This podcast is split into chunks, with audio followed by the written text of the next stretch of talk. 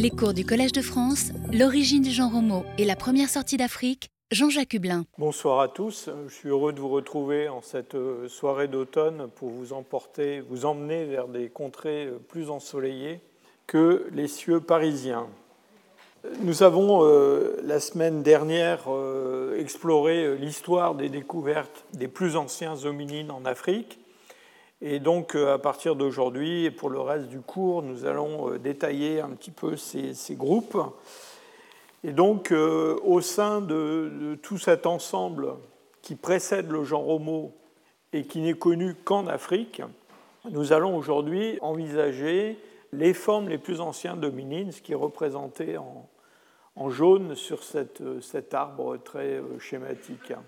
Vous remarquez tout de suite, euh, en regardant euh, la distribution de ces, nombreuses espèces dominines, que euh, les quatre premiers millions d'années bien, sont assez peu peuplés finalement. Hein. il n'y a pas beaucoup d'espèces qui ont été reconnues, pas beaucoup de fossiles, vous allez le voir.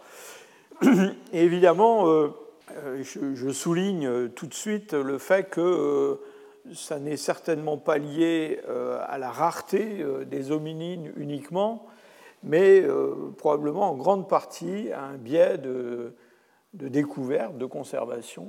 Et dans le fond, on a de bonnes raisons de penser que cette grande diversité des hominines qu'on a au cours des derniers 3 millions d'années, eh bien, c'est une grande diversité qui a existé avant.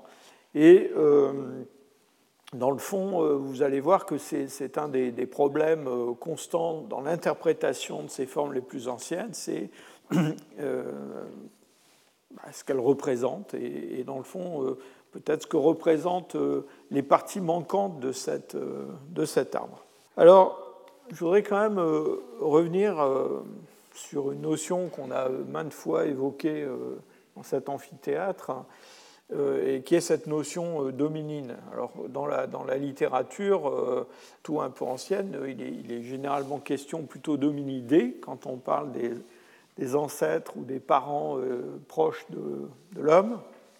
Et il y a eu toute une évolution de la nomenclature au cours des dernières décennies, avec des, des choix qui ont été faits et qui, pour certains, sont des choix, je dirais, euh, complètement euh, rationnel et logique. Je vais essayer de vous expliquer pourquoi, mais à côté de ça, il y a aussi des, choix qui sont un peu plus arbitraires, et donc vous verrez que euh, même encore aujourd'hui, il y a des gens qui utilisent différents termes qui veulent dire un peu la même chose, même si leur terminaison n'est pas identique. Je crois que ce qui est vraiment important de comprendre, c'est que, disons, jusque dans les années 1980, par là, eh bien, on avait tendance à, séparer la superfamille des hominoïdes, en latin hominoidea, qui est la superfamille qui rassemble à la fois l'homme, les grands singes africains et les grands singes euh, asiatiques, en trois familles. Euh, la famille des hominidés, donc il y avait une famille, je dirais, pour nous tout seuls, hein, euh, quand même des hominidés fossiles la famille des pongidés dans laquelle on mettait euh, euh, les, chimpanzés, le gorille, euh, les orang-outans, et puis une famille plus primitive qui était celle des ilobatidés, le, siamang. et donc on, avait ces, familles qui étaient bien séparées. Alors, les choses ont changé euh, considérablement. Pourquoi? Eh bien Parce qu'on s'est rendu compte qu'en fait, ce groupe des pongidés, c'était un groupe qui était euh, artificiel et dans lequel on, rassemblait des formes qui, pour certaines, étaient plus proches parents de l'homme, ses ancêtres, et en particulier les singes africains, alors que euh, Pongo, de son côté, c'était un, un grand singe qui, s'était séparé de tout cet ensemble beaucoup plus tôt. Et donc, dans une tentative de mettre en accord la classification avec la phylogénie, eh on a modifié euh, cette taxonomie.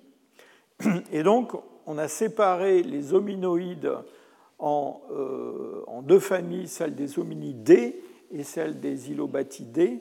Et vous voyez tout de suite que dans cette famille des hominidés, il y a des tas de choses qui ne sont pas des hommes ni des ancêtres de l'homme, puisque dans les hominidés, eh bien, il y a le chimpanzé, le gorille et même l'orang-outan. Hein.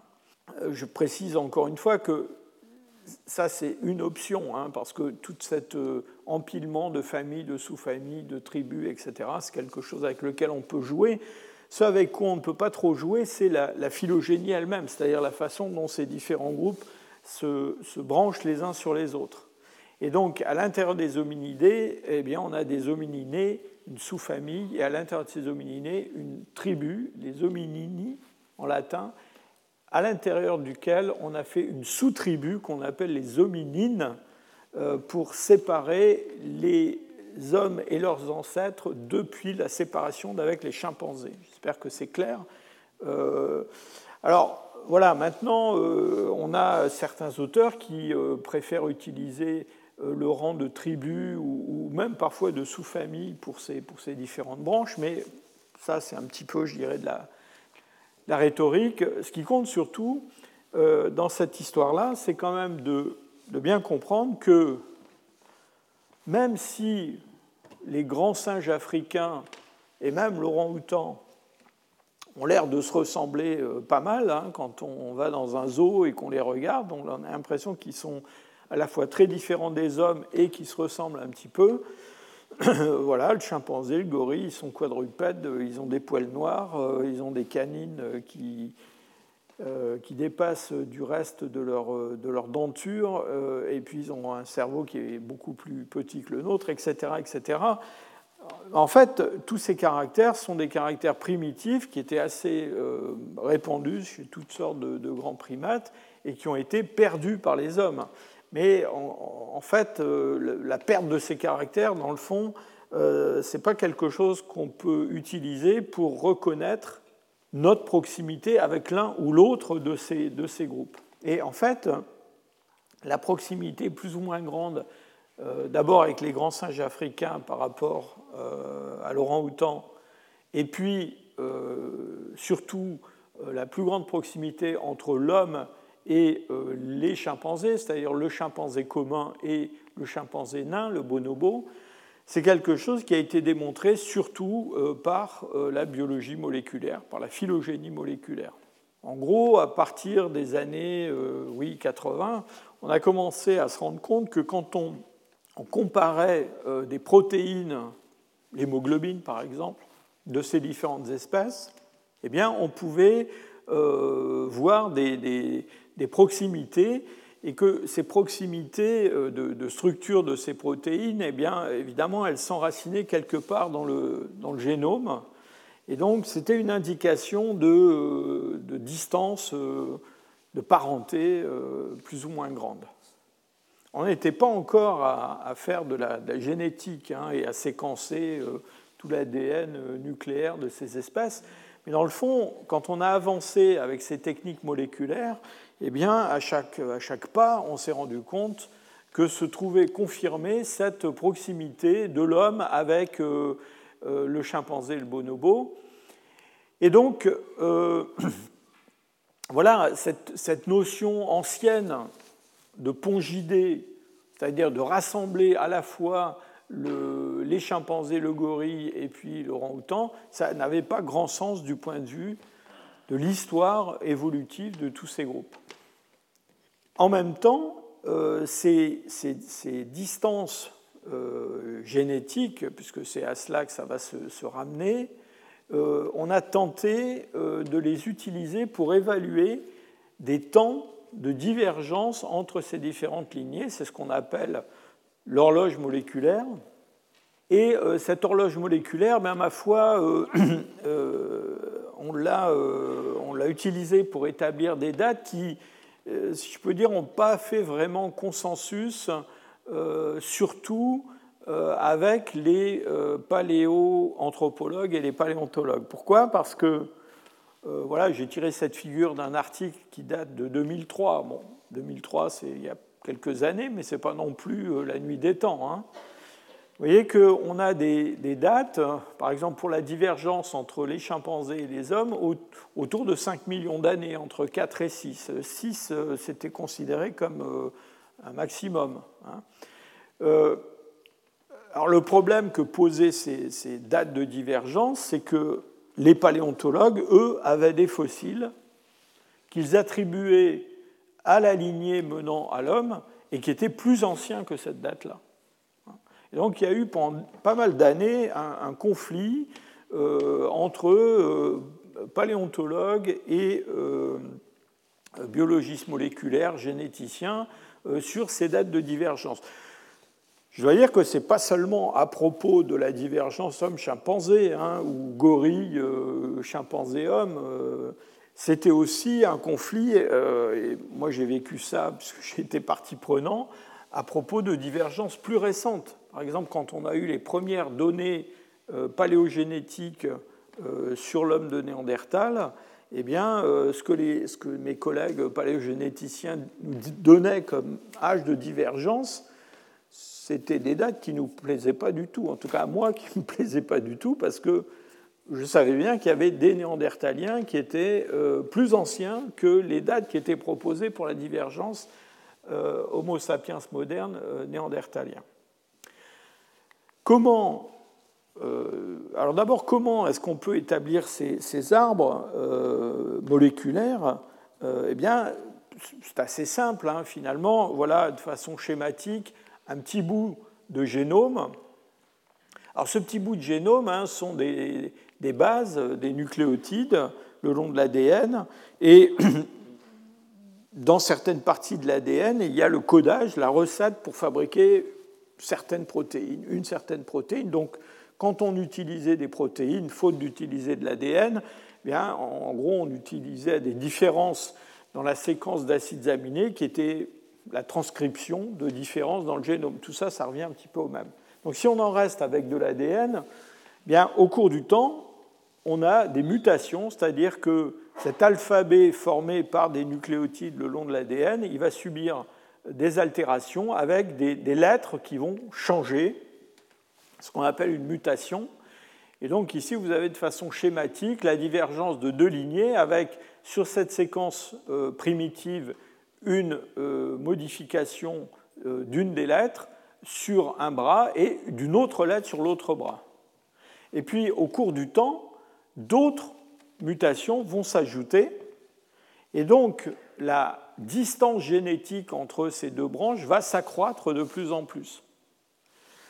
Alors, on peut d'abord mesurer la distance génétique entre différents groupes, différentes espèces, euh, grands groupes, euh, et grâce à ça, euh, construire un arbre dichotomique avec, en rassemblant les choses qui sont les plus, proches, et puis en mettant de côté les choses les plus anciennes. Et puis quand on suit la succession de ces mutations, euh, évidemment, on reconnaît un état primitif et un état dérivé. Par exemple, euh, cette mutation euh, G ici ou CG, ce sont des états dérivés par rapport à l'état primitif où on avait à l'origine un TA qui a été, enfin un TT qui a été remplacé par un CG finalement. Alors, évidemment, il y a quand même un petit problème, c'est qu'il y a un nombre limité de nucléotides possibles, donc il y a toujours la possibilité, et ça c'est quelque chose qu'il faut garder en tête, c'est vrai d'ailleurs aussi pour euh, d'autres types de caractères, qu'on euh, ait un retour en arrière, c'est-à-dire qu'on euh, on pourrait imaginer que plus tard, au cours du temps, ici réapparaisse la lettre T, et donc, évidemment, il faudra arriver à faire la différence entre une lettre T primitive, si je peux dire, et puis une lettre T qui serait un retour à l'état primitif, donc qui serait dérivé. Bon, on va laisser ça de côté. C'est ce qu'on appelle l'homoplasie dans l'évolution, c'est-à-dire le retour en arrière vers des conditions primitives ou l'acquisition euh, séparée par deux lignées du même, euh, du même caractère. Donc, grâce à, tout ce raisonnement, on peut construire euh, des, arbres comme celui-là. C'est un arbre qui a été publié il y a quelques années, où on a le, tous les groupes d'animaux, depuis des, vers, des, des oursins, des, insectes, qui vivaient dans les profondeurs du paléozoïque, jusqu'à euh, des formes euh, récentes euh, qui ont divergé il y a très peu de temps, comme par exemple l'homme et le chimpanzé. Et donc, ce, genre d'arbre, il, se, fonde, je vous l'ai expliqué, sur la, distance génétique qu'on a entre tous ces groupes, et puis sur des estimations de la date de divergence. Alors comment est-ce qu'on peut faire une estimation de la date de divergence? Ben,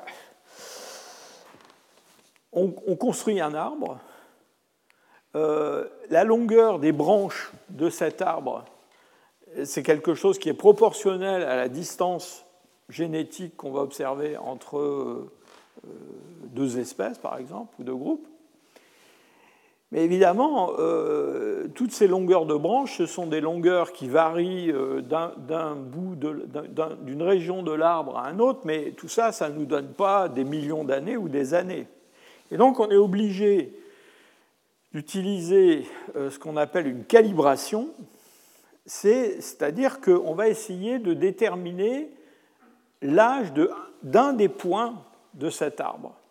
Et connaissant l'âge d'un des points de cet arbre, une bifurcation par exemple, eh bien, à partir de là, en faisant des simples règles de 3 fondées sur ces distances génétiques, eh bien, on, va, on, va, on va convertir toutes les longueurs de branches en durée euh, en années, en centaines de milliers d'années, en millions d'années.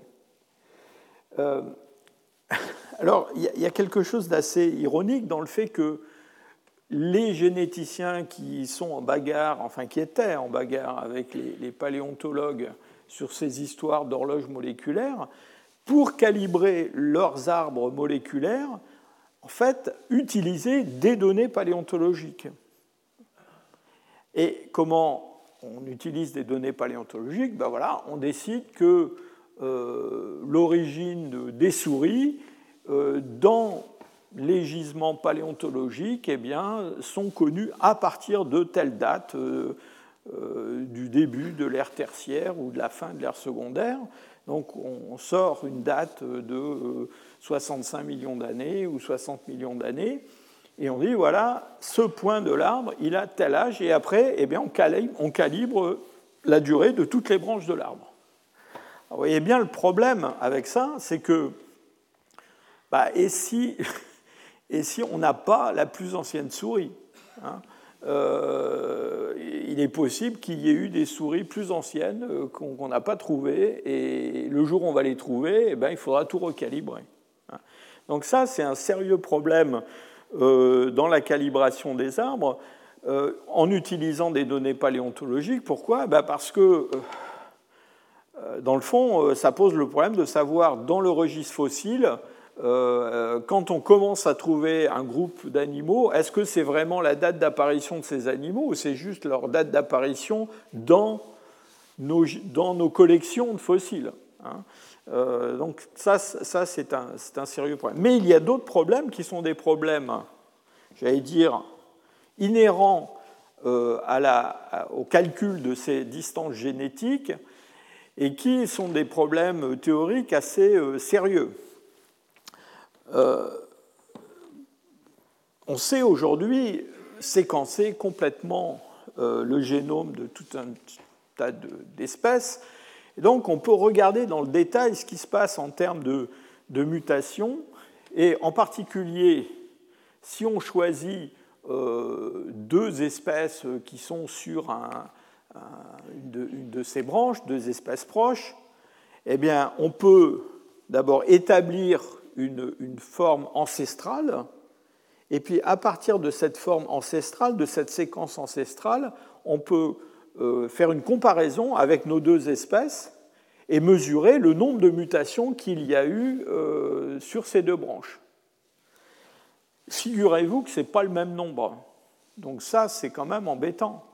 Parce que, euh, évidemment, quand on fait cette calibration, on part d'un raisonnement qui est le suivant, c'est que, en moyenne, le nombre de mutations qui s'accumulent au cours du temps eh bien, est à peu près constant.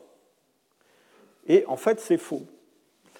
C'est faux, euh, et on s'en rend compte euh, de, différentes façons.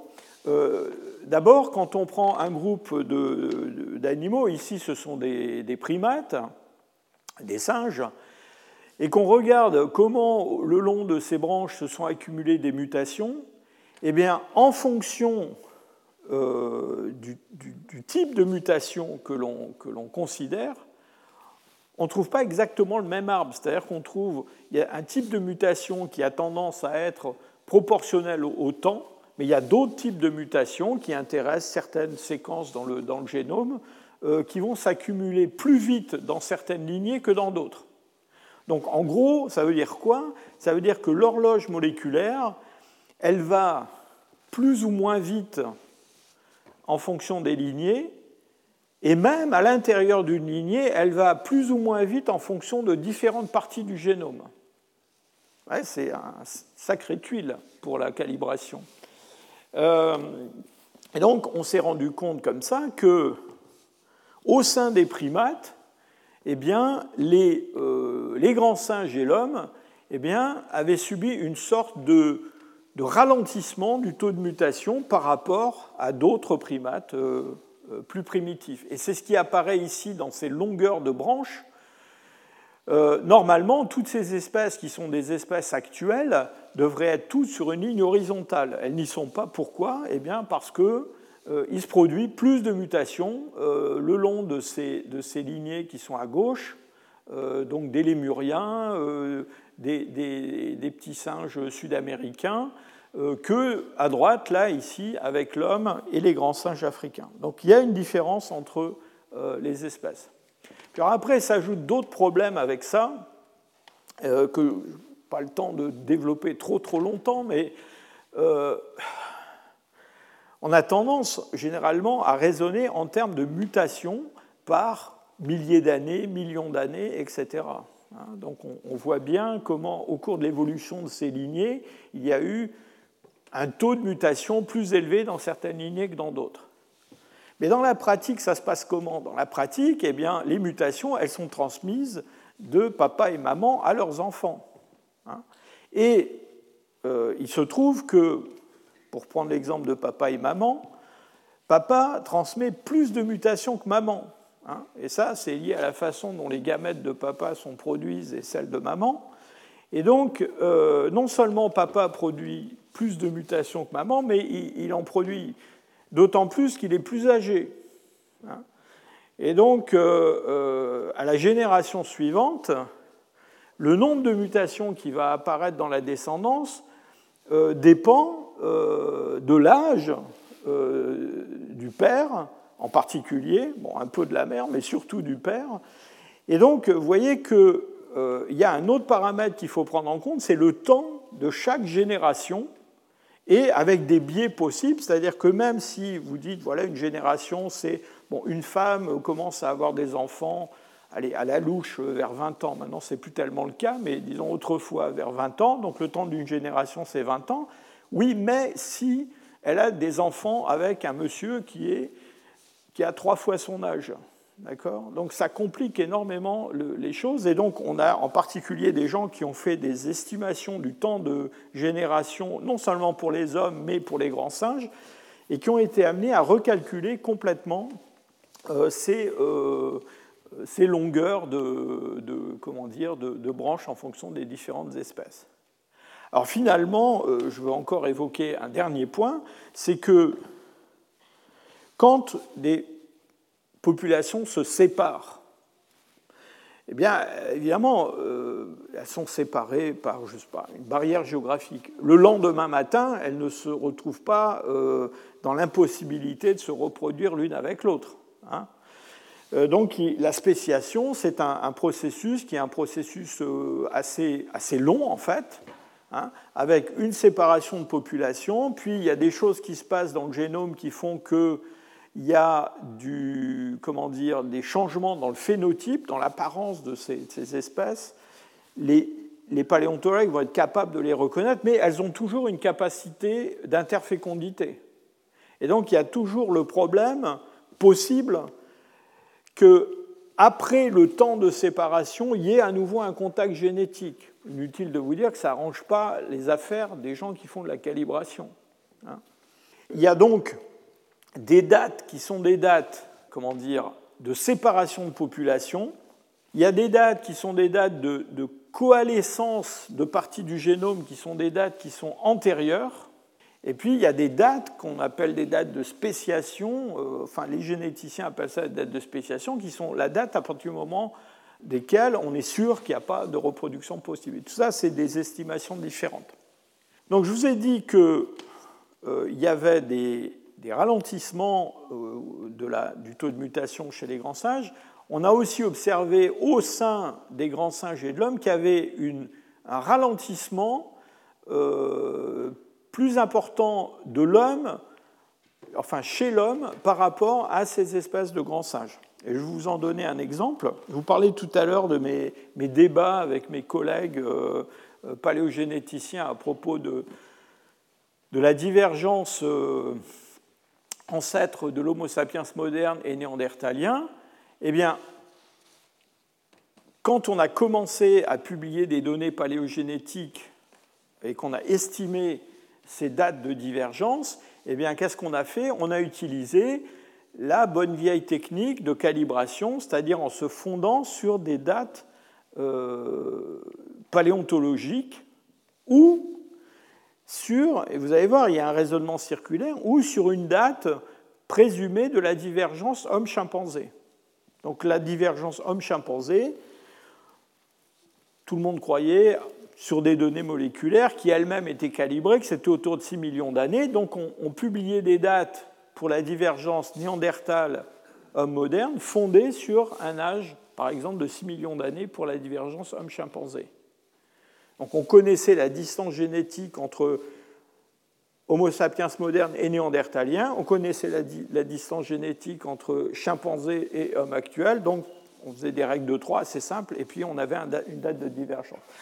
Alors le problème qui s'est posé, c'est que quand on a commencé à disposer des moyens de séquencer de façon massive et relativement peu coûteuse le génome d'êtres humains, il y a des gens qui se sont précipités pour séquencer à l'intérieur de familles humaines le génome euh, des grands-parents, des parents, des petits-enfants, etc. Et là, ce qu'on a découvert, c'est qu'on avait un taux de mutation observé dans des populations aujourd'hui qui était la moitié du taux de mutation qui était celui qu'on avait euh, estimé en moyenne sur des données paléontologiques chez les hominines.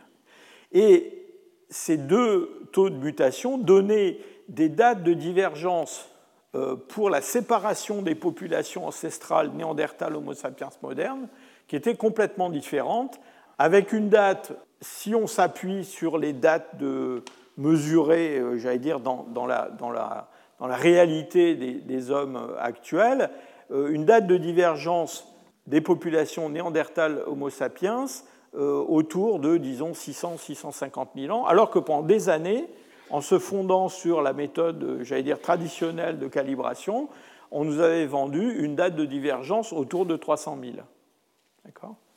Et la validité de ça. Alors évidemment, la question qui se pose, c'est, dans le fond, ce ralentissement du taux de mutation qu'on a observé déjà en général chez les grands singes, encore plus chez l'homme, encore plus chez l'homme actuel, ça date de quand hein? Est-ce que c'est très vieux ou est-ce que. Et c'est important pour établir la, calibration. Et donc, on a eu la chance, euh, il y a quelques années, de disposer de ce fémur qui est ici à droite, découvert en Sibérie occidentale qui s'appelle le fémur d'Oustishim, du lieu où il a été découvert. Et ce fémur, euh, il est daté directement de 45 000 ans. On a son génome nucléaire complet. Et donc on a pu comparer ce génome nucléaire d'un Homo sapiens moderne, puisque morphologiquement il est moderne, avec le génome des hommes actuels. Et quand on a fait euh, cette comparaison, eh bien, on s'est rendu compte que le taux de mutation qu'on observait, enfin qui, expliquait cette distance génétique, eh bien, c'était le taux de mutation qui était celui qu'on mesurait aujourd'hui entre deux générations humaines.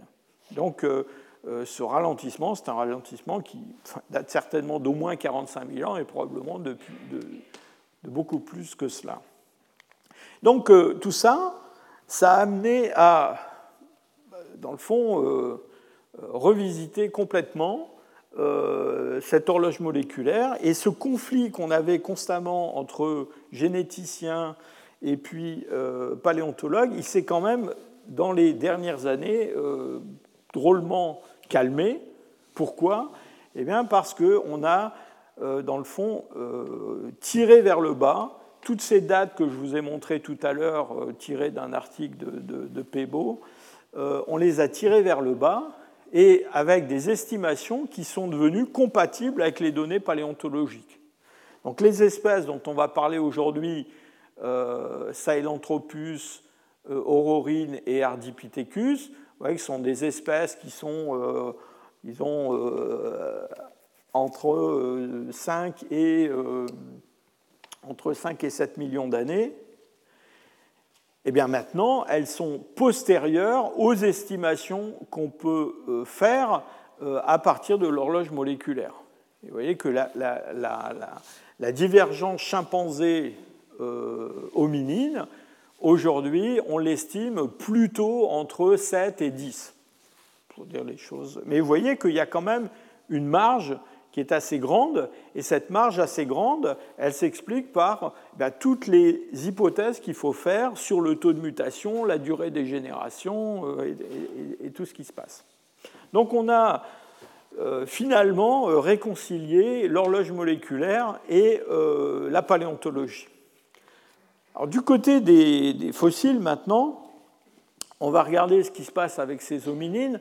Je voudrais dire un mot avant de m'attaquer aux hominines anciens, euh, faire un sort aux, autres, euh, aux ancêtres des chimpanzés, aux ancêtres des, gorilles.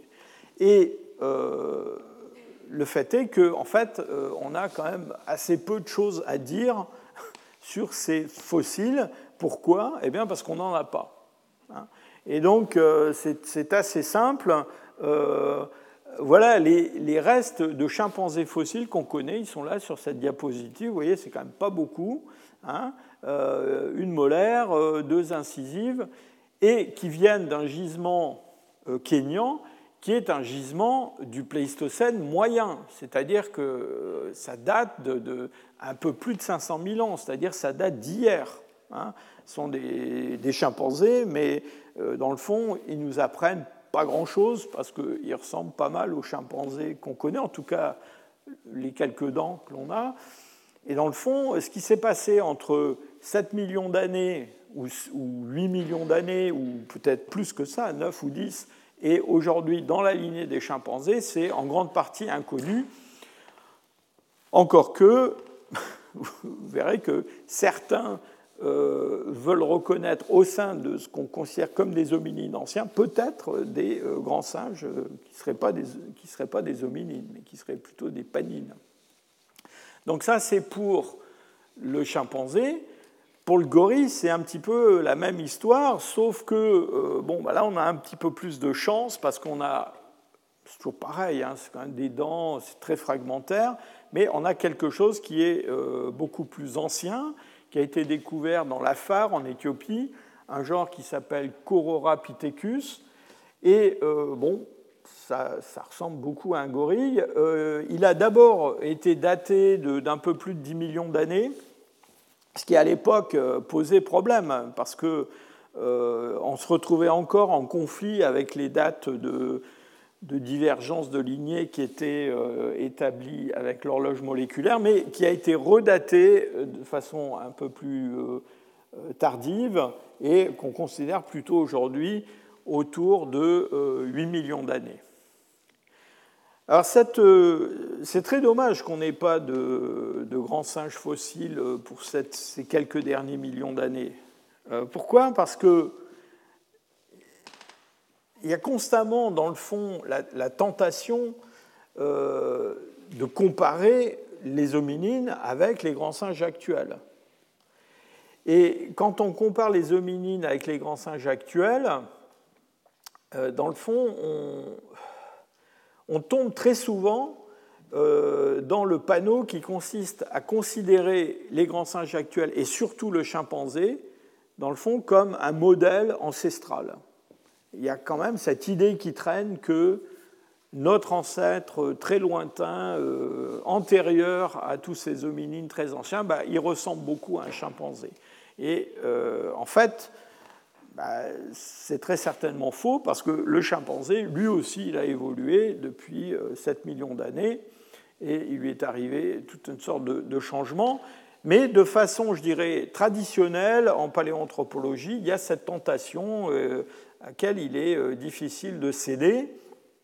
Et euh, le risque, évidemment, c'est de prendre des caractères des grands singes actuels systématiquement comme des caractères primitifs, alors que certains de ces caractères ne le sont pas. Donc se pose le problème de savoir, dans le fond, quels sont les traits qui caractérisent vraiment euh, ces lignées. Hein. Vous verrez par exemple que le fait que euh, les chimpanzés ou les gorilles aient une démarche très particulière qu'on appelle le knuckle walking, qui consiste à marcher de façon quadrupède en s'appuyant sur, euh, sur, le, sur, les phalanges repliées des mains, bien, euh, il y a eu tout un débat pour savoir est-ce que ce mode de locomotion était un mode de locomotion ancien. Il y a des gens qui ont pensé que ça pouvait être le mode de locomotion ancestral même des hominines, mais il y a quand même pas mal d'indices qui suggèrent que c'est quelque chose qui s'est développé, d'ailleurs probablement indépendamment, dans la lignée menant au gorille et dans la lignée menant euh, aux chimpanzés. Donc il nous manque, euh, comme on n'a pas de fossiles de chimpanzés ou de gorilles anciens, eh ben, il nous manque des éléments pour reconstituer ce dernier ancêtre commun du chimpanzé et des hominines. Alors dans la nature actuelle, les hominines, on sait à quoi ils ressemblent. Hein. Ils ont des tas de caractères que n'ont pas les grands singes, ni africains, ni asiatiques. Ils sont bipèdes, obligatoires, euh, c'est comme ça. Ils se déplacent uniquement sur leurs pattes de derrière. Euh, ils ont euh, des caractères crâniens, dentaires tout à fait particuliers, avec une face réduite, un cerveau très important, une denture qui est une denture très particulière. Vous voyez, cette, cette créature a des dents euh, très très bien rangées, euh, un vrai collier de perles, qui est très différent de ce qu'on observe chez tous les autres primates quasiment, euh, où on a des canines qui dépassent du reste de la rangée dentaire et de façon euh, spectaculaire, en particulier chez les grands singes euh, africains dont on va parler, où on a donc ces canines très développées, surtout chez les mâles, avec un système de déguisoir de la canine supérieure sur la première prémolaire inférieure. Il y a un espace dans lequel la, la, comment dire, la canine vient s'aiguiser. Donc ça, ça n'existe pas. Euh, les, les, hommes euh, et les femmes ont perdu leur, leur pilosité, euh, ils transpirent, ils font des tas de choses que les, les autres ne font pas. ils ont une alimentation qui est très particulière, ils ont une tendance carnivore assez marquée. Euh, alors, les grands singes aiment bien euh, de temps en temps manger de la viande, mais enfin, leur régime alimentaire, il est surtout euh, végétal. Et puis après, bon, il y a aussi un mode de reproduction qui est assez particulier aux hommes. On en a parlé dans, dans, les cours précédents. Et dans le fond, un des problèmes, ça va être quand on remonte dans le temps très très loin, de tous ces caractères, euh, quels sont ceux qu'on va pouvoir utiliser pour reconnaître des hominines Quand on remonte à l'homme de Néandertal ou, un peu plus loin, c'est pas très compliqué. Euh, mais quand on remonte euh, il y a 6 ou, 7 millions d'années, ça, devient beaucoup plus difficile. Vous vous souvenez quand je vous ai parlé de la découverte du, du premier Australopithèque par Raymond Dart dans les années 20 j'ai insisté sur le fait que, dans le fond, c'était une surprise à l'époque, parce que la recherche du chaînon manquant, euh, c'était quand même un petit peu la recherche de voilà, une, forme avec un cerveau quand même qui était nettement supérieur à ce qu'on trouvait chez les, chez les grands singes. Or, ces australopithèques, ces premiers australopithèques, eh bien, euh, dans le fond, c'est surtout par la denture qu'on les reconnaissait comme proches de nous et pas tellement par le cerveau. Hein. Et euh, au sein de tous ces caractères, vous allez voir qu'il y a deux caractères qui ont, pour les formes les plus anciennes, qui, qui j'allais dire, ont occupé les débats de façon prépondérante. C'est la locomotion bipède, et donc euh, ça, cette, idée que euh, l'homme est un bipède obligatoire, euh, qu'il est adapté à la vie non plus arboricole, mais donc sur le, sur le sol en se déplaçant verticalement, a été considéré et toujours considéré comme un caractère essentiel des hominines.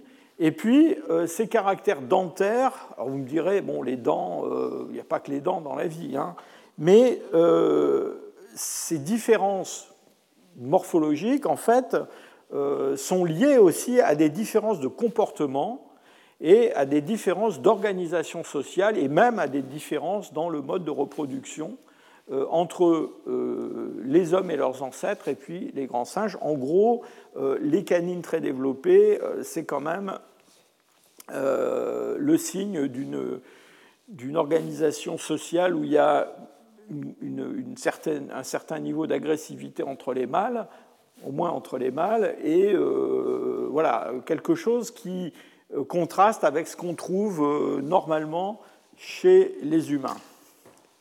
Alors pendant très longtemps, les hominines, donc jusque dans les années 90, donc les formes les plus anciennes que l'on avait, c'était ces australopithèques qui avaient été découverts en Afrique de l'Est, euh, en Afrique du Sud, puis en Afrique de l'Est. Et dans le fond, qui étaient quand même, en point de vue euh, de leur, de leur âge, euh, qui étaient très très loin de cette date de divergence que je vous ai évoquée, qui était placée autour de 4, 5, 6 millions d'années. Aujourd'hui, qu'on passe plutôt au-delà de 7 millions d'années pour la divergence euh, de la lignée des chimpanzés et de la lignée des, hominines. Donc on était, on était très très loin du compte. Et donc c'est dans les années 90 qu'on va commencer à trouver euh, des fossiles qui vont remplir euh, ce, cet espace entre les australopithèques et puis ce point de divergence. Alors quand je dis qu'on trouve des fossiles qui remplissent cet espace, vous allez voir que le remplissent quand même de façon assez euh, incomplète. Alors j'ai choisi, il n'y en, a pas beaucoup, hein. en fait on parle de trois genres, euh, Ardipithecus, Aurorine et Sahelanthropus. On en avoir plus. Euh, j'ai préféré vous présenter ça de façon un petit peu historique, c'est-à-dire au fil des, découvertes telles qu'elles se sont déroulé depuis les années 90. Il se trouve que on va parler donc d'abord d'Ardipithecus, ensuite on va parler euh, d'Aurorine, et puis on finira avec Sahelanthropus. Il se trouve que ça correspond à un ordre inverse de la chronologie, c'est-à-dire qu'on remonte vers le passé, en fait, on remonte vers la divergence. Donc Ardipithecus, eh ben, Ardipithecus, il a d'abord été appelé Australopithecus. Hein. Donc la création de l'espèce euh, Ardipithecus, ça a été fait dans la correction d'un article qui a été publié dans, Nature, et cet article décrivait une nouvelle espèce d'Australopithèque que, les auteurs, White, Sua et Asfo en 1994, ont décrit comme Australopithecus ramidus, qui venait d'un gisement éthiopien euh, qui s'appelle Aramis. Et donc, ce matériel, c'est un matériel très très fragmentaire, un petit peu de matériel post-crânien, quelques dents, euh, des bouts de, tout petits bouts de, crâne. Et euh, euh, ce matériel était daté. Alors en Afrique de l'Est, les dates en général sont assez précises. c'est lié à cette structure géologique particulière de la région avec beaucoup de niveaux volcaniques. Donc on est autour de 4,4 millions d'années. Et euh, euh, pourquoi ces pièces étaient intéressantes? Eh bien, euh, parce qu'elles présentaient des caractères qui étaient des caractères qui les rapprochait des, Australopithèques, bien sûr, c'est pour ça qu'on l'a appelé Australopithecus euh, euh, ramidus, mais en même temps, il y avait quand même des différences, et, euh, ces différences, c'était, c'est ce qui a poussé assez vite, dans le fond, les auteurs à préférer le terme d'Ardipithecus à celui d'Australopithecus. Alors, notamment parce que euh, les, canines euh, euh, de, cette nouvelle espèce étaient des canines qui étaient plus développées que ce que l'on trouve chez les vrais australopithèques et moins développées que ce qu'on trouve chez le, chez le, chimpanzé. Il y avait aussi des proportions des dents qui étaient quelque chose qui euh, dans le fond, qui était plus primitif que ce que l'on trouvait euh, chez les Australopithèques. Chez les Australopithèques, il y a deux phénomènes qui se produisent. C'est une augmentation de la taille des dents postcanines, c'est-à-dire les molaires et les prémolaires ont tendance à devenir de plus en plus grosses. Et puis on a aussi euh, un émail dentaire qui devient de plus en plus épais, et vous verrez, ça va culminer avec certaines formes euh, dont on parlera euh, la semaine prochaine, pas la semaine prochaine, la semaine d'après.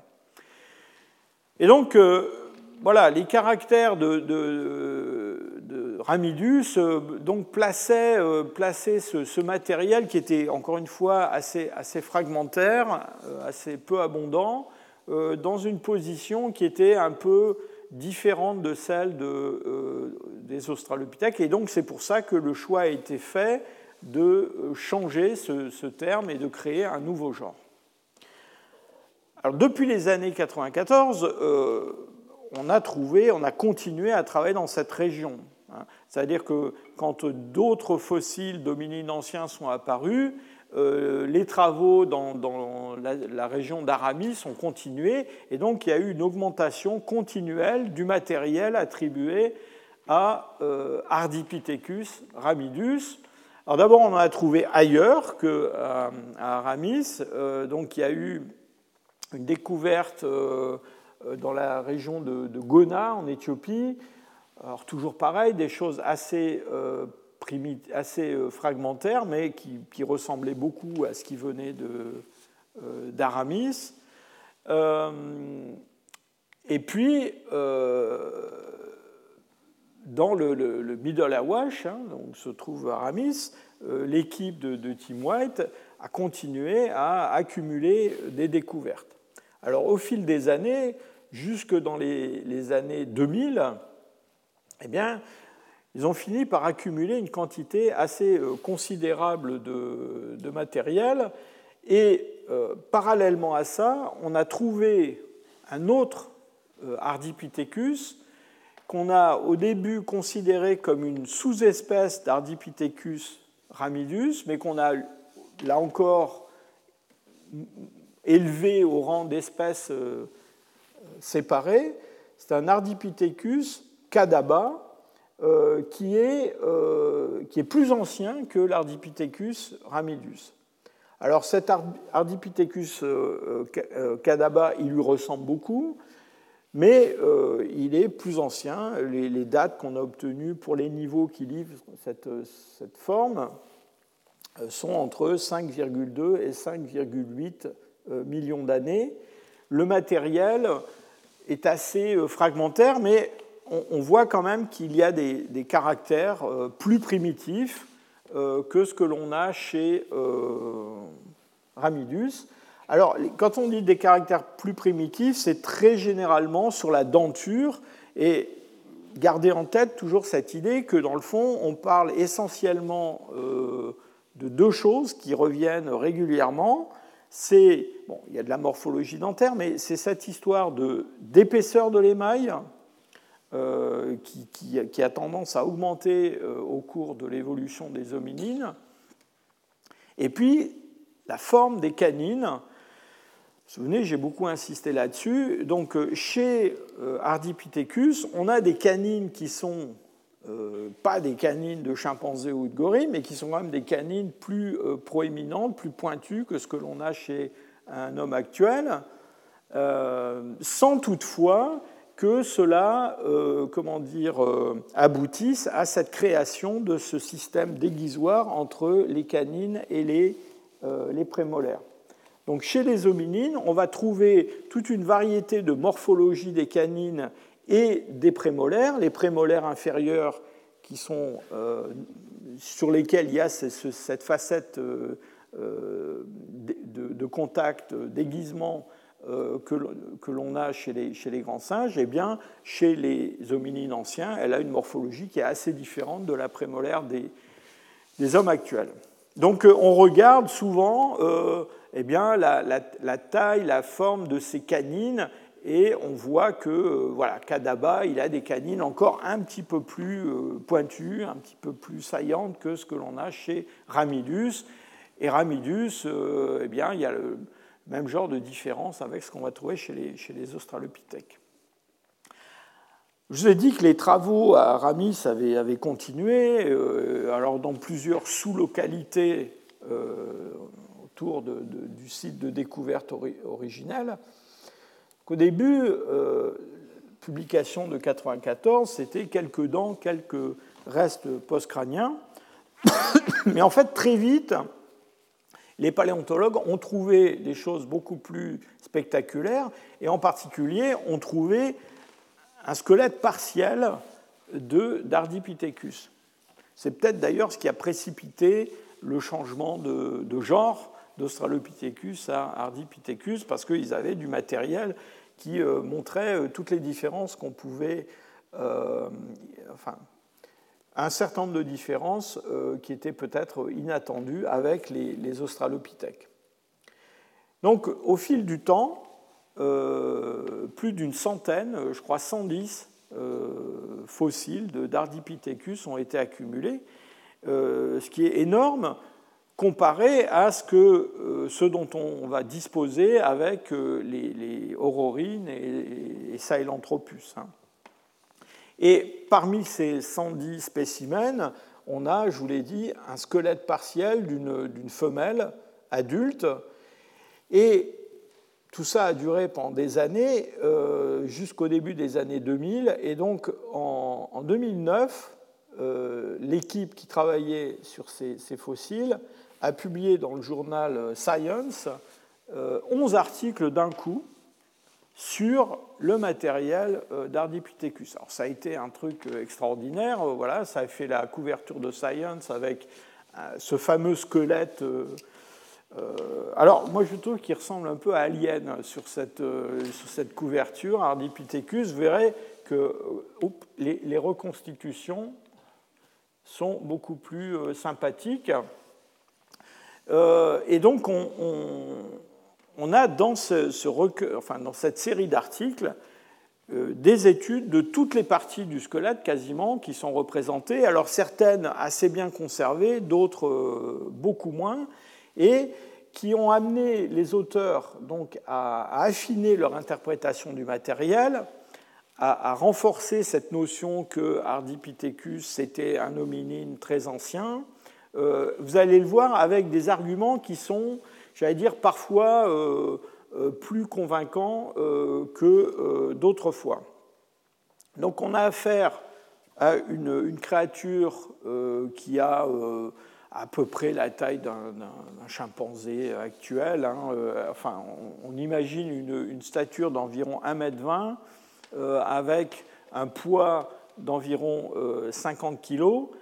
Et ce qui, est, assez intéressant et important, parce que ça rejoint ce que je vous ai dit tout à l'heure sur la signification de euh, ces caractères dentaires que l'on ne trouve pas chez les humains et qu'on trouve chez les grands singes, euh, un dimorphisme sexuel qui est assez faible, c'est-à-dire qu'entre les mâles et les femelles, on ne voit pas une grosse différence euh, à, à Aramis.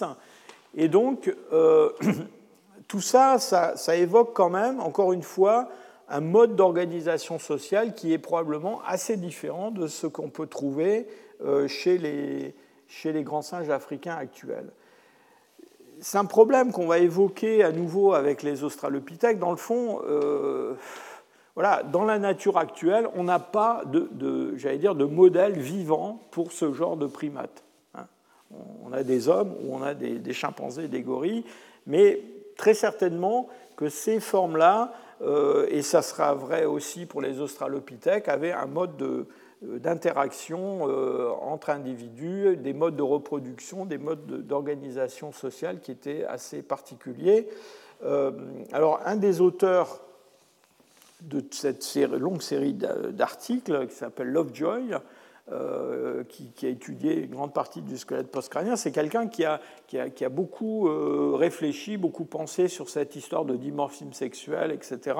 Donc lui, alors tout le monde ne pense pas comme lui, hein, mais lui pense que euh, c'est lié à un développement de la, monogamie, de la, fixation des, mâles, si je peux dire, par les femelles dans des couples qui sont un peu plus stables que ce qu'on peut trouver chez les chimpanzés.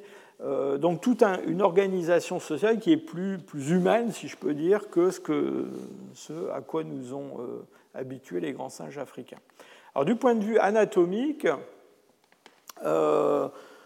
ce, cet Ardipithecus ramidus, bon, il a, euh, on a pu reconstituer un crâne. Alors bon, euh, c'est une reconstitution virtuelle, hein, par symétrie, on reconstitue des parties manquantes. Euh, on a un cerveau qui est pas très grand, qui est un cerveau de la taille à peu près de, de ce qu'on trouve chez un chimpanzé, un peu plus petit même on a un raccourcissement de la base du crâne, et ça, c'est un caractère euh, qui, rapproche euh, plutôt Ardipithecus des hommes et qui l'éloigne de ce qu'on a chez les, chez les chimpanzés. C'est vrai qu'on a un petit peu le même genre d'histoire avec, euh, avec Toumaï, avec Sahelanthropus. Du point de vue dentaire, bon, je ne reviens pas sur les caractères que j'ai déjà soulignés. Hein. donc, bon, des canines qui sont nettement plus développées que ce qu'on a chez un homme actuel, mais pas ce système de déguisoir sur la, première prémolaire inférieure que l'on a chez un grand singe. Et puis ces fausses couleurs, là, vous montrent l'épaisseur de l'émail sur une molaire. Et donc, euh, voilà, quand c'est rouge, c'est très épais, quand c'est bleu, c'est très mince. Et vous voyez que euh, Ardipithecus, il est encore assez primitif euh, et ça, ça le distingue de ce qu'on va trouver chez les, chez les australopithèques. Il a un émail dentaire assez mince. Les mains, alors les mains d'Ardipithecus sont, sont, sont, très différentes à la fois des mains humaines et puis des mains d'un chimpanzé ou d'un gorille. Bah, pourquoi? Parce que les chimpanzés et les gorilles, je vous rappelle, ils ont cette adaptation au knuckle walking. Donc leurs leur, phalanges, leurs mains sont vraiment adaptées à supporter le poids du corps. Euh, il y a tout un système articulaire et, musculaire qui permet ça. Donc de ce point de vue-là, avec Ardipithecus, on a une main qui est une main relativement euh, primitive en fait. C'est une main euh, qui ressemble un peu à des mains de, primates miocènes qu'on a, euh, qui datent d'avant la divergence homme-chimpanzé. Néanmoins, c'est quand même nettement une main de créature arboricole. Hein. C'est une main qui est peu spécialisée, en particulier elle n'est pas euh, spécialisée dans la suspension, euh, la brachiation, mais vous voyez qu'elle a des phalanges recourbées un pouce assez court, ça c'est ce qu'on va trouver euh, typiquement euh, dans une créature arboricole et qu'on va retrouver plusieurs fois euh, chez ces formes d'hominines anciens. Donc une vie dans les arbres. Alors le pied est tout à fait surprenant parce que vous voyez que le pied c'est un pied qui est avec un, un, gros orteil qui est complètement divergent et donc qui est cohérent avec cette locomotion euh, arboricole, mais néanmoins euh, qui ne présente pas un certain nombre de spécialisations qu'on trouve chez le pied des, chimpanzés en particulier, et, notamment il n'a pas ces, adaptations qui permettent aux chimpanzés de grimper de façon verticale le long d'un tronc avec une possibilité de, flexion, euh, de flexibilité entre le tarse et le métatarse on a plutôt une sorte de pied plat, si je peux dire, qui permet de se déplacer dans les arbres. Alors toute la question, c'est que, euh, vous allez voir, euh, les auteurs qui ont étudié ces fossiles voit dans le matériel d'Aramis des caractères de bipèdes, de bipèdes terrestres, combinés à une, locomotion arboricole. Alors je vous dis tout de suite qu'il y a quand même un certain nombre de, collègues qui ne sont pas entièrement convaincus par le fait que ce pied-là est un pied qui permet une marche bipède très efficace sur le sol. Hein, parce que n'est pas très commode d'avoir un, gros orteil dans cette position-là quand on se déplace de façon euh, régulière sur le sol. Alors cette histoire de, bipédie, elle se fonde en grande partie sur, euh, mais pas uniquement, mais elle se fonde en grande partie sur des caractères crâniens. Vous vous souvenez, cette position, enfin cette, cette base du crâne qui est assez humaine et euh, différente de ce qu'on trouve chez un chimpanzé. Et puis sur l'analyse du bassin. Donc voilà un bassin d'Ardipithecus, cette fameuse euh, femelle euh, dont on a un squelette assez, assez complet. Alors bon, euh, à droite, vous avez la reconstitution qu'on en a faite. Donc c'est un, un, os coxal qui est assez court, qui est assez large, qui par un certain nombre de caractères évoque ce qu'on va trouver chez les hominines plus tardifs. Mais enfin, ça, c'est la reconstitution. Voilà euh, le vrai fossile. Hein. Et le vrai fossile, euh, il est quand même très, très, très euh, déformé et très, très, très abîmé. Et donc, là encore, ça laisse la porte ouverte à la discussion un certain nombre de collègues qui disent que, ben, oui, d'accord, c'est leur reconstitution, mais peut-être qu'elle n'est pas à prendre forcément pour argent comptant. Donc voilà une comparaison de la reconstitution d'Ardipithecus enfin de l'os coxial d'Ardipithecus ramidus avec euh, un australopithèque, euh, un, homme actuel, et puis un chimpanzé. Bon, vous voyez tout de suite que l'ilium est beaucoup plus court, beaucoup plus large, il est dans une orientation qui est complètement euh, différente. L'ischion aussi est, très, très différent de ce qu'on peut trouver euh, à la fois chez les, chimpanzés et chez les, euh, chez les, hominines plus tardifs. Euh, on a cette, cette, échancrure sciatique qui est assez développée. donc un mix de caractères qui donc, a abouti à une reconstitution du mode de vie de ces, de ces Ardipithecus, combinant à la fois une démarche bipède sur le sol, alors occasionnel, mais euh, bipède quand même, avec un déplacement euh, dans les arbres, euh, voilà, sur la plante des pieds et des mains. Hein. et alors évidemment, ce qui, est, ce qui est, intéressant dans cette, dans, cette histoire-là, c'est que ça repose la question de savoir quelle est la, forme originale de locomotion de l'ancêtre commun des chimpanzés et, de la lignée des hominines, euh, euh, j'ai insisté sur le fait que, dans le fond, euh, on ne trouve pas grand-chose qui ressemble à un chimpanzé là-dedans. Hein. En tout cas, si on croit la reconstitution qui a été faite par les, par auteurs.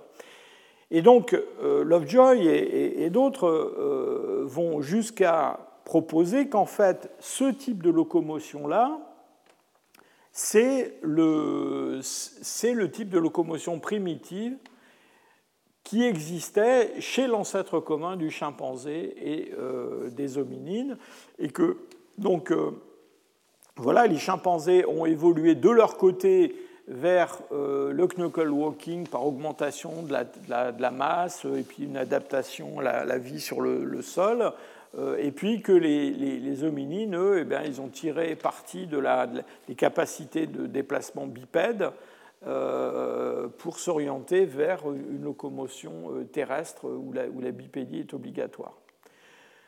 Du point de vue de, l'environnement, il y a eu aussi tout un, tout un débat. Euh, pourquoi? Eh Parce que, dans le fond, cette idée que la bipédie, c'est un caractère essentiel des hominines, c'est lié à une notion qui est une notion qui a été longtemps en faveur et qui est la notion suivant laquelle, euh, dans le fond, les hominines sont devenus bipèdes parce qu'ils ont été obligés à cause de la raréfaction des arbres, des milieux arborés en Afrique depuis le, milieu du Miocène. Et donc là, ce qui est intéressant, c'est que Ardipithecus, si on en croit la faune qui est associée, eh bien, il vit dans un environnement euh, qui n'est pas si euh, aride et pas si ouvert que ça. Hein. On a euh, des, colobes, qui sont des, singes qui vivent dans les arbres, des, des qui sont ces, antilopes à cornes en, spirale, sont plutôt des animaux qui vivent en milieu couvert. Alors, il y a probablement pas loin des espaces ouverts, il y a des éléphants, il y a du rhinocéros, beaucoup de carnivores, donc un milieu qui est un milieu peut-être un peu comme celui-là, euh, près de, près, près de, de, rivières avec des, forêts-galeries qui les, qui les, longent. Là encore, il y a eu un débat, donc euh, euh, l'étude isotopique des restes d'Ardipithecus et de la faune associée, vous voyez, pousse enfin, les valeurs en delta de carbone 13 euh, qui se trouve plutôt sur la gauche de ce diagramme, avec ici l'étoile, c'est Ardipithecus, euh, on a nos colobes et nos tragélaphinés qui sont là. C'est plutôt un milieu couvert, euh, mais vous voyez quand même d'autres espèces, probablement qui vivent pas loin, qui évoquent un milieu plus ouvert. Alors il y a des auteurs, en particulier Serling et des collaborateurs, qui ont publié un article dans Science en 2010 où il, tire argument de l'étude des, paléosols de cette région euh, pour dire que, d'après eux, c'est quand même plutôt un milieu de savane arborée qu'un milieu de, forêt. donc il y a un débat entre les deux. Euh, White et son équipe euh, sont. enfin, la réponse qu'ils ont faite à Serling, c'est qu'en fait, oui, c'est vrai qu'il y a une augmentation de l'aridité en Afrique et des milieux de plus en plus ouvert de savane dans cette, euh, dans région d'Afrique, mais que les sites où on trouve euh, ces Ardipithecus, eh bien, ils sont plutôt euh, dans la, comment une partie du Middle Awash, de la région du Middle Awash, qui a tendance à conserver des, des environnements plus arborés. Alors, passons-en à la deuxième espèce que je voulais évoquer, donc Aurorine tugenensis, donc là, c'est un. Alors, Aurorine tugenensis, il a été euh, publié en 2001 euh, sur du matériel découvert euh, juste à l'avant, la fin de l'année 2000. Et bon, le matériel est beaucoup moins abondant que le, matériel d'Ardipithecus, mais il est venu d'abord d'un site qui est plus ancien, et des sites d'Ardipithecus ramidus et du site d'Ardipithecus euh, cadaba. Donc là, on est sur des sites qui sont entre 5,7 et 6,1 millions d'années. Ce sont des sites qui sont dans l'ouest du, Kenya. Euh, et il y a un matériel postcrânien qui est euh, relativement bien conservé, en particulier des fémurs. On a à peu près une vingtaine de spécimens en tout qui ont été découverts. Euh, un peu de matériel dentaire, mandibulaire, et puis ces, fameux euh, fémurs. Alors du point de vue euh, dentaire, avec aurorine, eh bien, on a toujours un petit peu le, même genre d'observation, c'est-à-dire que les canines, elles sont, voilà, on a des canines assez pointues, mais qui sont, encore une fois, beaucoup moins développées que ce qu'on trouverait chez un chimpanzé. Euh, et un mode d'usure qui n'est est pas du tout le mode d'usure qu'on trouve chez les grands singes, même s'il y a un sillon euh, médial sur la couronne des, euh, canines supérieures. Les dents post-canines, les molaires, ne présentent pas encore l'agrandissement, on parle de mégadontie qu'on va trouver chez les australopithèques. mais on a euh, déjà euh, comment dire, un, émail dentaire qui est plus épais que ce qu'on a chez, euh, chez Ardipithecus. Donc vous voyez, là déjà on commence à rentrer dans, le, genre de problème où on a des fossiles qui, ont des caractères apparemment plus dérivés dans le sens humain, si je peux dire, hominine, que des choses qui sont plus tardives, comme Ardipithecus. Donc vous imaginez que ça donne beaucoup d'arguments de, de contradiction euh, aux uns et aux autres. Euh, alors, ce qui a énormément, euh, évidemment, alimenté les, discussions autour d'Aurorine, ce sont ces, fameux fémurs qui ont été découverts. Donc, il y en a trois, surtout un qui est très très bien, qui est assez complet, qui est ici, qui est figuré en B, euh, alors si pour, euh, comment dire, euh, Ardipithecus, vous verrez, ça sera le cas encore plus pour Sahelanthropus, il y a des discussions sur le caractère bipède de ces formes, la fréquence de la bipédie, la forme de bipédie qu'elles ont pu avoir. Alors, dans le cas d'Aurorine, une chose est sûre, c'est qu'on a certainement une denture qui est relativement primitive, mais on a euh, un fémur qui est un fémur qui est un fémur de, bipède. Donc voilà euh, ce fémur d'aurorine qui est comparé ici à des un australopithèque, à Farensis. Vous avez ici un premier représentant du genre Homo, vous avez ici un homme actuel.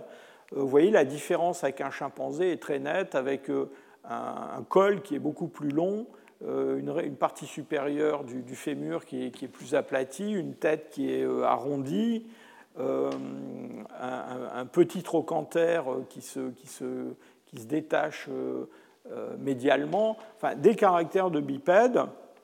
Alors, les, auteurs, enfin les découvreurs de ce matériel, j'allais dire, ont poussé, ont poussé cette, ces observations jusqu'au point où, dans le fond, ils ont défendu l'idée que Aurorine représentait une forme ancestrale euh, du genre Homo, de l'homme, euh, en, ligne directe, si je peux dire, laissant de côté les australopithèques. Pourquoi? Parce que, dans le fond, ils voyaient euh, dans ce fémur d'Aurorine des caractères qui étaient, entre guillemets, plus humains que ce qu'on trouve chez les australopithèques.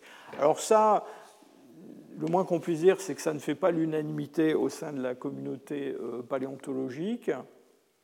Et il y a eu au moins deux autres études qui ont repris un petit peu euh, cette morphologie du, fémur, en particulier une étude qui a été publiée dans Science par euh, Richmond et Jungers en 2008, et bon, qui, clairement rapproche, alors là c'est une, analyse morphométrique hein, de ces de, de fémurs, et vous voyez, notre fémur d'aurorine, il est là, et dans le fond, il se groupe avec des fémurs d'Australopithèques, euh, du genre Australopithecus ou Paranthropus, assez séparés des, hommes modernes, et même des premiers représentants du genre Homo, euh, évidemment séparés aussi des grands singes.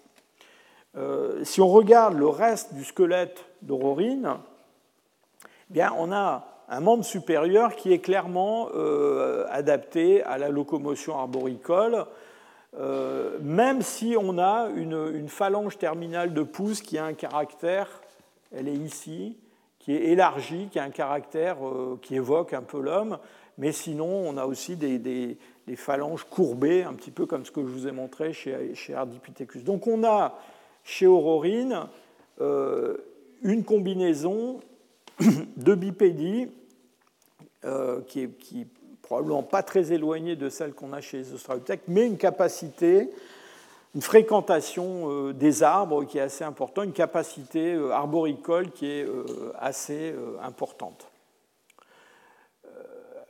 J'insiste sur le fait que, bon, on peut discuter sur l'interprétation de tous ces fossiles, mais je pense que pour ce qui est de la, de la bipédie terrestre, probablement Ardipithecus, et si je peux, euh, Aurorine est euh, certainement le, mieux loti, même s'il euh, n'est pas besoin pour autant de l'exclure de, l'origine des australopithèques.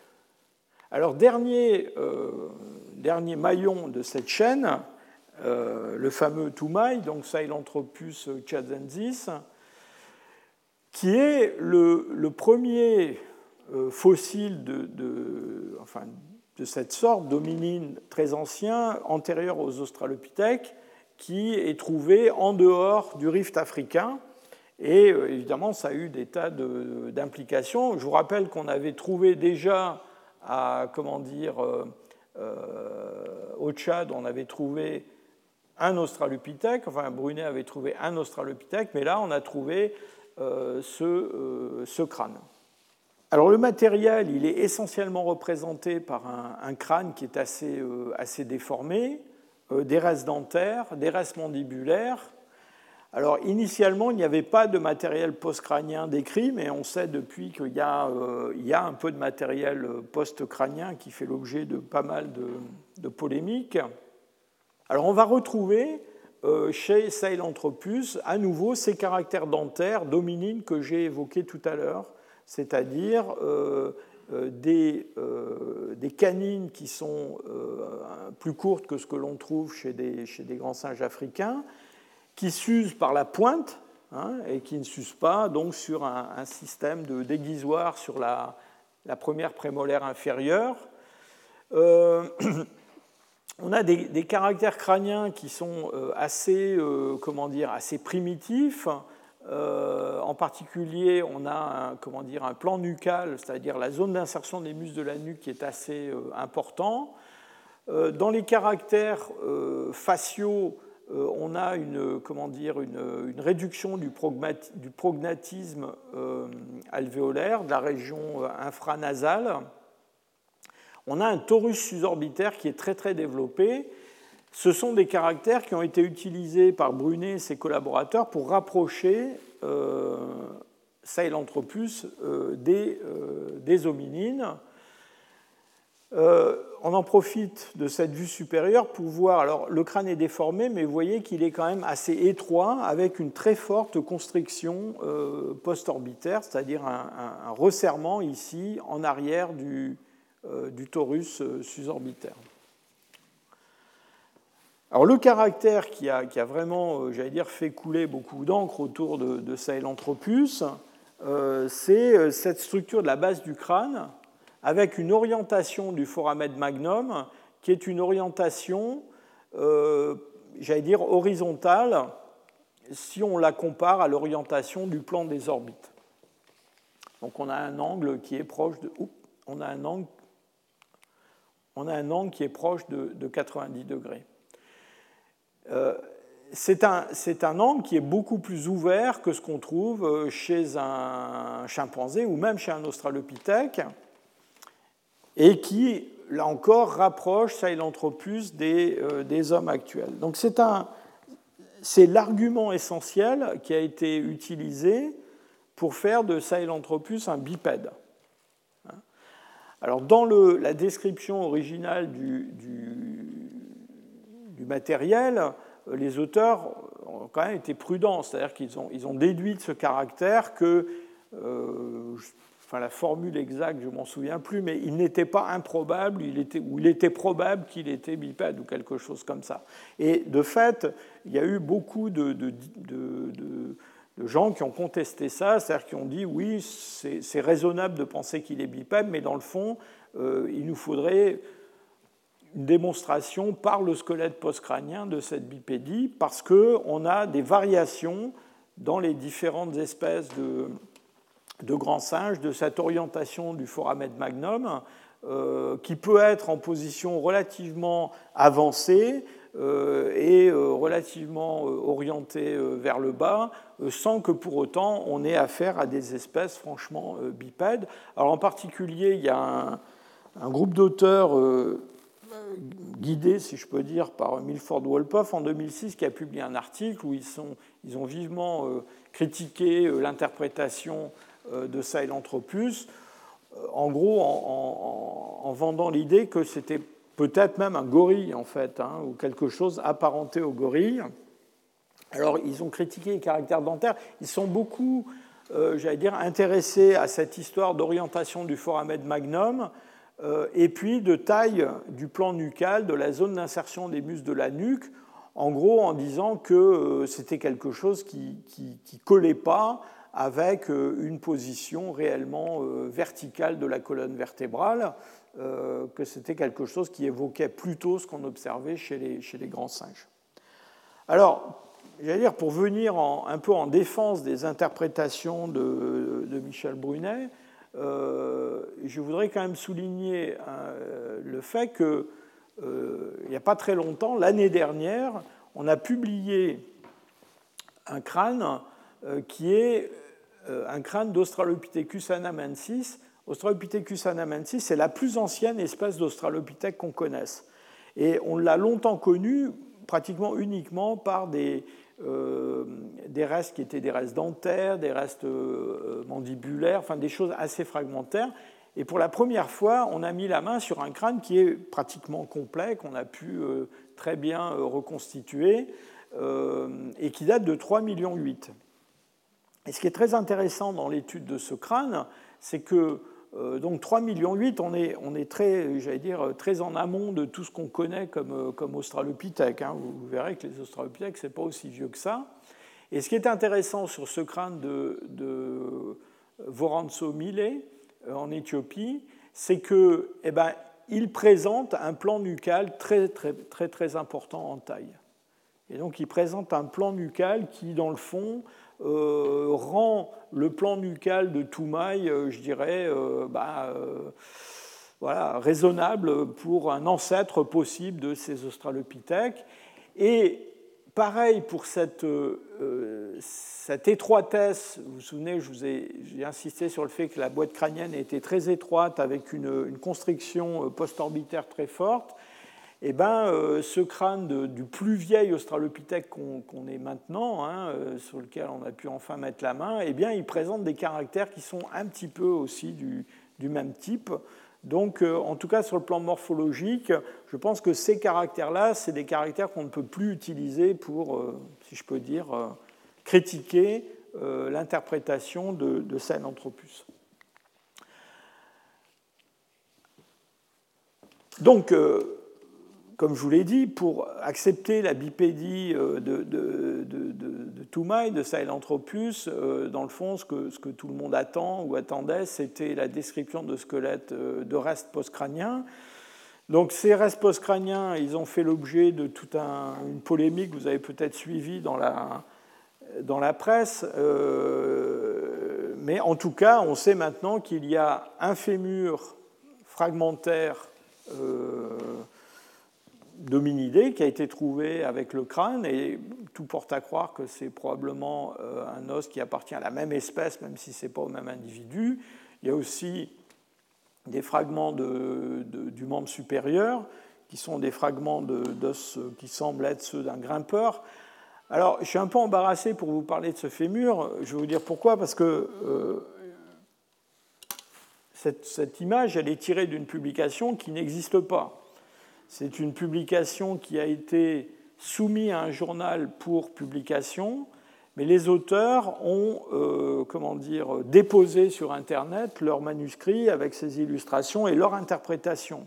Mais le processus normal de publication d'un article, c'est que l'article est expertisé par des, des, collègues euh, qui anonymement donnent leur avis là-dessus, et en se fondant sur cette expertise, le journal publie euh, les données ou ne les publie pas, ou les publie en demandant des modifications. Et donc ce processus, il n'a pas encore eu lieu. Donc, euh, bon, je pourrais vous dire que euh, dans ce manuscrit, les auteurs tirent argument d'un certain nombre de caractères de ce fémur pour dire que c'est un fémur de, bipède. L'aplatissement de la, partie supérieure, une, ligne d'insertion musculaire sur l'arrière du fémur, euh, sa, courbure, euh, etc. Il faut dire que malheureusement, euh, les parties les plus, je dirais, diagnostiques, celles qui seraient vraiment importantes, comme le col du fémur, la tête du fémur, bah, manquent. Hein. Et donc, je ne sais pas ce que donnera la version finale de cette étude. Et d'autre part, je soupçonne, et même je pense que je peux prédire que euh, cet article sera euh, suivi d'un autre article par d'autres euh, spécialistes qui diront que de leur point de vue, ce fémur n'est pas un fémur de bipède. Donc je pense qu'on est parti pour pas mal de discussions autour de, cette, de cet os. Alors pour finir avec Sahelanthropus, quelques mots sur l'environnement. c'est un peu comme pour Aurorine et, comme pour Ardipithecus, c'est-à-dire c'est des environnements qui ne sont pas des environnements complètement ouverts et complètement arides. donc dans le cas de, de Sahelanthropus, je vous rappelle qu'on est sur les bords du, du mégalac Tchad, hein, qui est un lac qui se, qui, se rétracte, qui s'étend euh, de nombreuses fois au cours du, Pliocène et du Pléistocène. Une véritable pratiquement mer intérieure à l'Afrique, avec des rivières qui viennent se jeter dans ce lac. Et ce qu'on imagine comme environnement en regardant la faune qui vient de, des sites dans lesquels on a trouvé ces, restes, eh c'est une mosaïque de paysages dans le fond avec euh, des bosquets, des arbres, mais aussi des, des, parties qui sont plus ouvertes, voire des parties qui, euh, disons, sont aux confins d'un désert. Et évidemment, la difficulté, c'est que souvent dans les gisements paléontologiques, on trouve toute une, variété d'espèces. Euh, mais rien ne nous dit que toutes ces espèces, euh, elles ont vécu ensemble dans le même paysage. Hein. Elles ont pu être accumulées ensemble quelque part, en tout cas leurs restes ont pu être accumulés. Euh, donc on est, on, est, quand même embarrassé pour répondre de façon ferme sur le type d'environnement de enfin, là où il menait la, plupart de son, de son existence quand même, euh, il y a une, congruence, si je peux dire, de ces observations entre des sites de différentes périodes et de différentes régions qui nous montrent quand même que ces hominines ne euh, vivent, pas dans des, vivent pas dans des milieux de, savane complètement dégarnis. Et donc, euh, ces observations, avec aussi le fait qu'on a découvert ben, Sahelanthropus au Tchad, assez loin de la, rive vallée, ça a remis en cause euh, des modèles qui étaient des modèles euh, qui, j'allais dire, qui ont été prépondérants euh, et qui liaient le développement de la bipédie des hominines justement avec le développement des milieux de savane et, l'adaptation obligatoire à ces milieux de savane. Alors c'est une, une, histoire qui remonte en fait à un, un primatologue qui s'appelait Cortland, qui dans les années 70 avait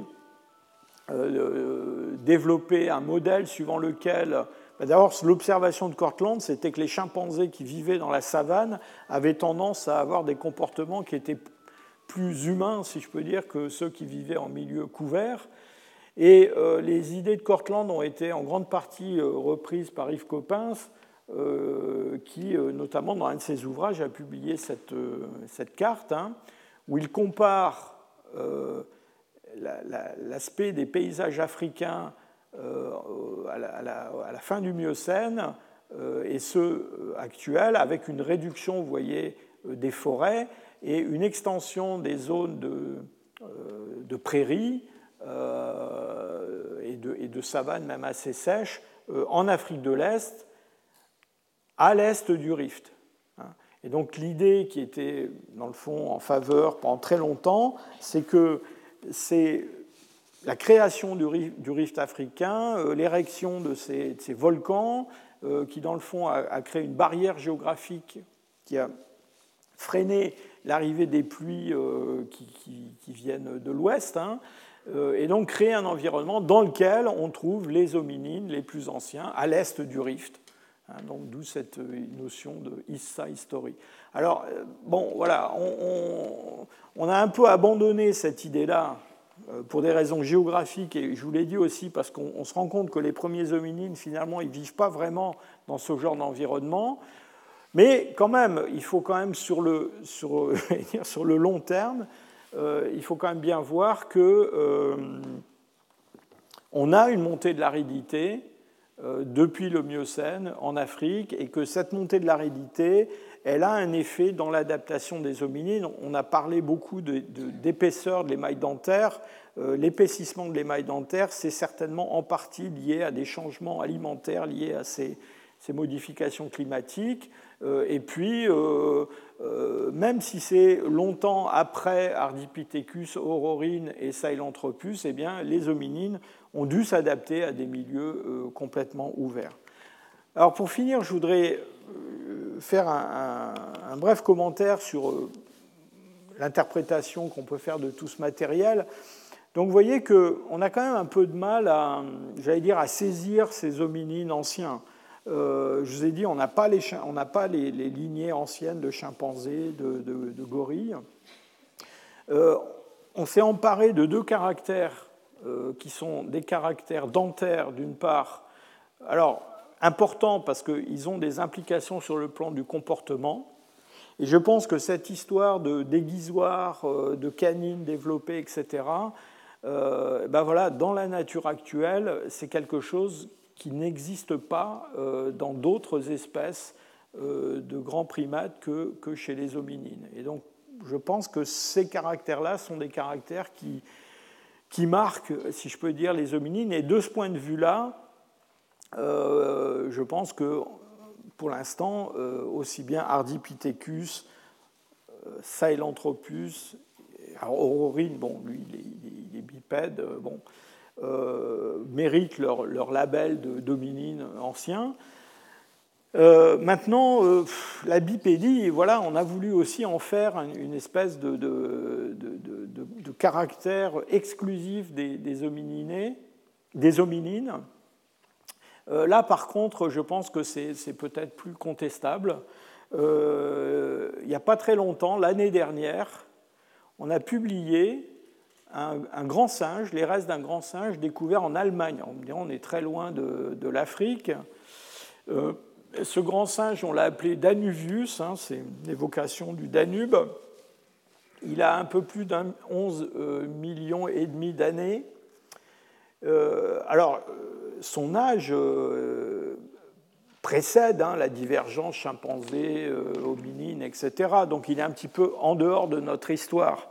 Mais ce qui est intéressant avec ce, grand singe, c'est que qu'est-ce qu'il nous dit? Bah, D'abord, il nous dit quelque chose que je n'ai peut-être pas, peut-être pas souligné assez, c'est que euh, dans le Miocène, on a des grands singes, pas seulement en Afrique, hein, et on a des grands singes qui sont apparentés euh, peut-être à l'origine des hominines et des grands singes africains euh, en Europe.